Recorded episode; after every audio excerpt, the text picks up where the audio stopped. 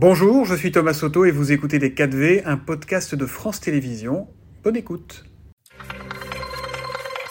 En effet, bonjour, Carl Olive. Bonjour, Monsieur Bettenberg. Merci d'être avec nous. Vous êtes député, on le disait, des Yvelines. Vous êtes l'ancien maire de Poissy. Vous êtes un proche d'Emmanuel Macron. Euh, qu'est-ce que vous attendez de l'interview qu'il va donner tout à l'heure dans les journaux de 13h, de TF1 et France 2 euh, Certains disent que c'est un peu tard finalement pour parler. On est le lundi 24 juillet. Beaucoup de Français sont en vacances. Un peu tard et un peu loin puisque, je le rappelle, il va s'exprimer en duplex de Nouvelle-Calédonie. Qu'en dites-vous, vous? On est le lundi 24 juillet. Le 25 juillet, ça fait 100 jours, les fameux 100 jours dont on a beaucoup parlé, que le président de la République avait initié d'ailleurs à un 13h au mois d'avril, euh, au mois d'avril dernier. La boucle est bouclée, c'est cohérent et le président de la République a d'abord parlé euh, au maire au moment des émeutes euh, à l'Elysée. J'étais présent. Il a ensuite parlé aux parlementaires. Le remaniement avait lieu vendredi avec une adresse au ministre. Aujourd'hui, c'est l'adresse aux Français. Je il faut qu'il y ait un message, il faut qu'il y ait un cap. Il y aura, il y aura un message, il y aura évidemment un cap, il y aura aussi des urgences, des urgences de ce qu'on connaît au quotidien, mm. Monsieur Wittenberg. Je pense à la, à la sécheresse, je pense également à l'accompagnement des élus. Mais je voudrais vous dire que je me félicite que ce soit en Nouvelle-Calédonie.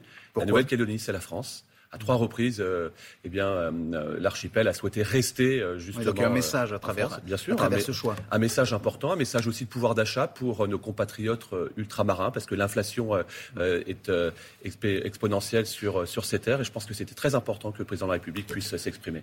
Carl Olive, est-ce qu'il fallait aussi parler pour convaincre, vous, vous le disiez à l'instant, du bien fondé de ce remaniement, du maintien d'Elisabeth Borne On sait que il y avait d'autres candidats. Gérald Darmanin, par exemple, ne cachait pas ses ambitions pour aller à Matignon. Oui, enfin, on est sur une continuité de ce qui s'est passé depuis euh, un an. Euh, le président euh, le souhaitait. On va quand même rappeler, pardon, mais qu'on est au plein emploi, mm. quasiment. Il y a quasiment 7% de, de chômeurs en France. plein emploi. Disons que le chômage baisse. Pardonnez-moi, Monsieur Wittenberg, mais enfin, on va quand même pas s'excuser d'avoir un, un, chômage qui est historiquement très bas. je parlais juste du terme de plein emploi. Et je rappelle que le plein emploi, c'est pour moi la première marche du mm. pouvoir d'achat. Ça, c'est la première chose. La réindustrialisation, mm. c'est aussi important. La planification économique c'est des messages qui vont être importants. Et également, Aujourd'hui, vous allez avoir 10 euh, millions de Français qui vont voir euh, un remboursement euh, de, leurs impôts, enfin, ceux qui en payent. Oui, alors vous dressez un tableau évidemment très positif de l'action d'Elisabeth Borne. Néanmoins, j'y reviens, il y avait un candidat à sa succession qui est aussi un de vos amis, Gérald Darmanin. Est-ce que vous comprenez qu'il ait pu être déçu? En tout cas, c'est ce que ses proches disent aujourd'hui. Charles Darmanin, vous savez, c'est un compétiteur. C'est quelqu'un qui est au service de, l'État. C'est quelqu'un qui vient, qui vient du terrain.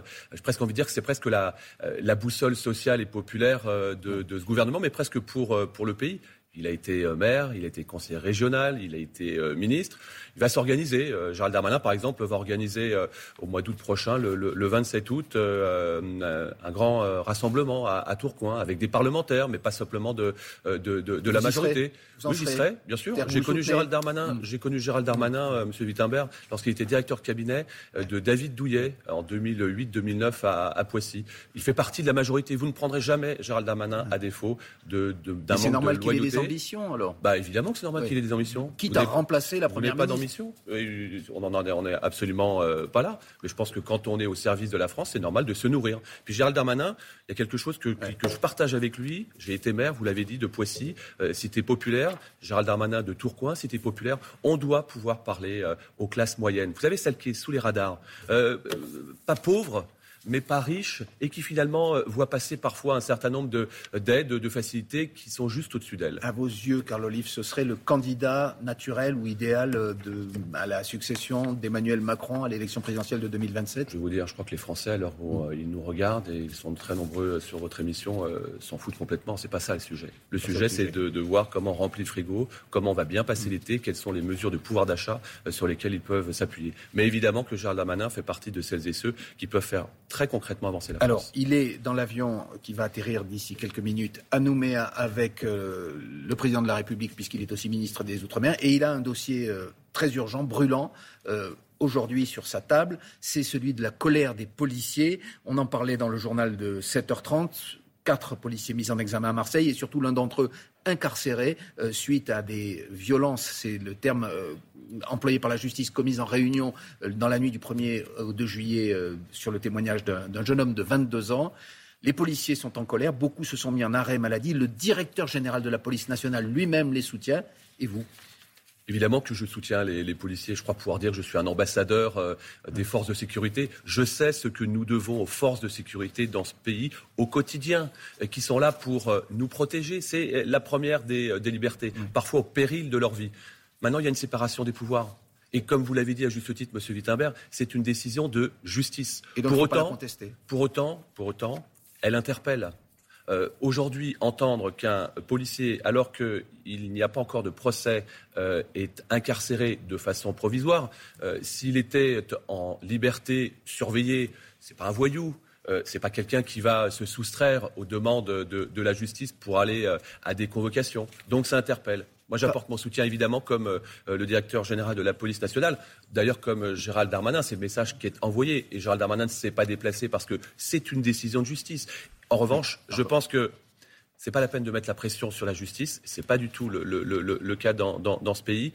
Euh, mais on a le droit, effectivement, d'être interpellé par rapport à d'autres délits par ailleurs. Mais vous êtes également interpellé quand d'autres personnes qui ne sont pas des policiers sont mises en détention provisoire en attendant d'être jugées. Euh, là, ça ne, soulève pas euh, cette indignation qui, a lieu aujourd'hui. Ouais, on ne sait pas ce qui s'est passé mais si la justice estime que les faits sont suffisamment graves pour qu'ils soient bah, incarcérés. pour l'instant, on ne sait pas ce qui s'est passé. Je, dis simplement qu'il ne faut pas comparer ce qui n'est pas comparable. Moi, je hmm. soutiens les forces de sécurité dans ce pays parce que sans elles, nous n'en serions pas là où nous en sommes aujourd'hui. Parce que malgré tout, et notamment, peut-être qu'on parlera des émeutes, regardez ce qui s'est passé. Heureusement que nous avions nos policiers. Depuis les Gilets jaunes, heureusement que nous avions nos forces de sécurité. Moi, je sais ce que je leur dois, y compris quand j'étais euh, maire de Poissy. Donc, vous n'êtes pas choqué qu'aujourd'hui, notamment par euh, ces arrêts de travail, euh, par cette déclaration du directeur général de la police nationale, la police fasse pression sur la justice. Ça ne vous choque pas Je dis simplement qu'il faut être vigilant parce que la justice n'a jamais répondu à une quelconque pression dans ce pays et on a une séparation des pouvoirs. Mais vous êtes interpellé par la décision, c'est ce que vous avez dit. Exactement.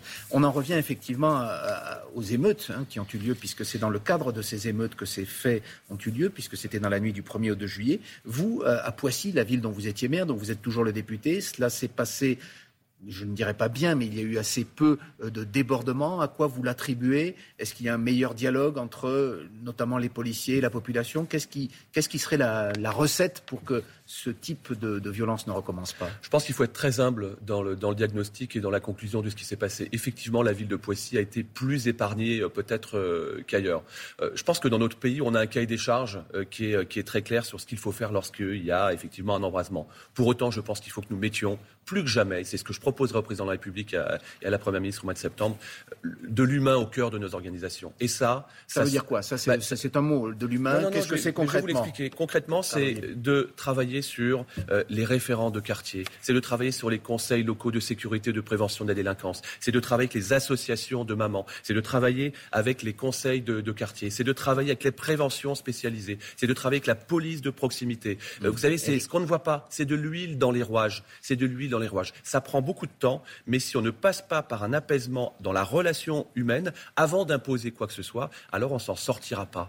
Et on a un gros travail également euh, à faire, évidemment avec euh, avec les logements, avec de l'insertion pour les jeunes. C'est pas compliqué, on est en plein été c'est pas compliqué d'ouvrir les écoles. Elles sont fermées actuellement. Pourquoi on n'ouvrirait pas les préaux? Pourquoi on n'ouvrirait pas les collèges et les lycées? C'est ce que je prenais pour permettre à ces jeunes de pouvoir aller taper le ballon, de faire, euh, de faire du handball, de permettre aux petites sœurs qui encore aujourd'hui, je ne veux pas dire sont cloîtrées euh, dans les, euh, dans les logements pour garder les petits frères et les petites sœurs, mais c'est la réalité du, du, quotidien. Plus d'actions sociales, plus d'actions sportives et culturelles, on a l'impression plus de relations, plus de relations, plus d'humains au mm. cœur de nos organisations. On ne pourra pas apaiser le pays si simplement on décide et sur le terrain on exécute. Mais c'est ce qui se passe aujourd'hui c'est ce qui continue de se passer, même si ça change. Malgré six années de, de, présidence d'Emmanuel Macron attendez, que vous soutenez? Oui, mais attendez, on part de loin. Hein. Il y avait 300 millions qui avaient été injectés dans les quartiers, il y en a 500 millions aujourd'hui. Euh, L'ANRU, l'Agence nationale de rénovation urbaine, c'était 5 milliards, c'est passé à 12 milliards. Donc ce n'est pas simplement qu'une équation euh, financière.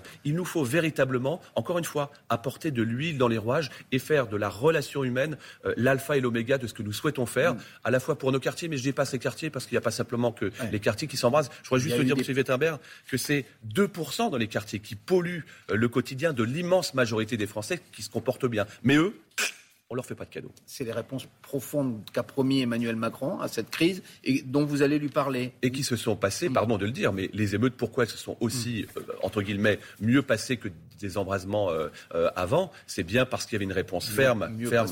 oui, c'est, tout est, relatif. Oui, hein. je suis complètement d'accord avec vous, pardon. C'est un mauvais mot. Mais en tout cas, ce qui s'est passé, c'est qu'on a une réponse ferme et réactive de la justice. Et j'espère que ces, ces sanctions qui étaient beaucoup plus fermes qu'auparavant, ce qui était une exception, va devenir la règle, parce que c'est ce qu'attendent les Français.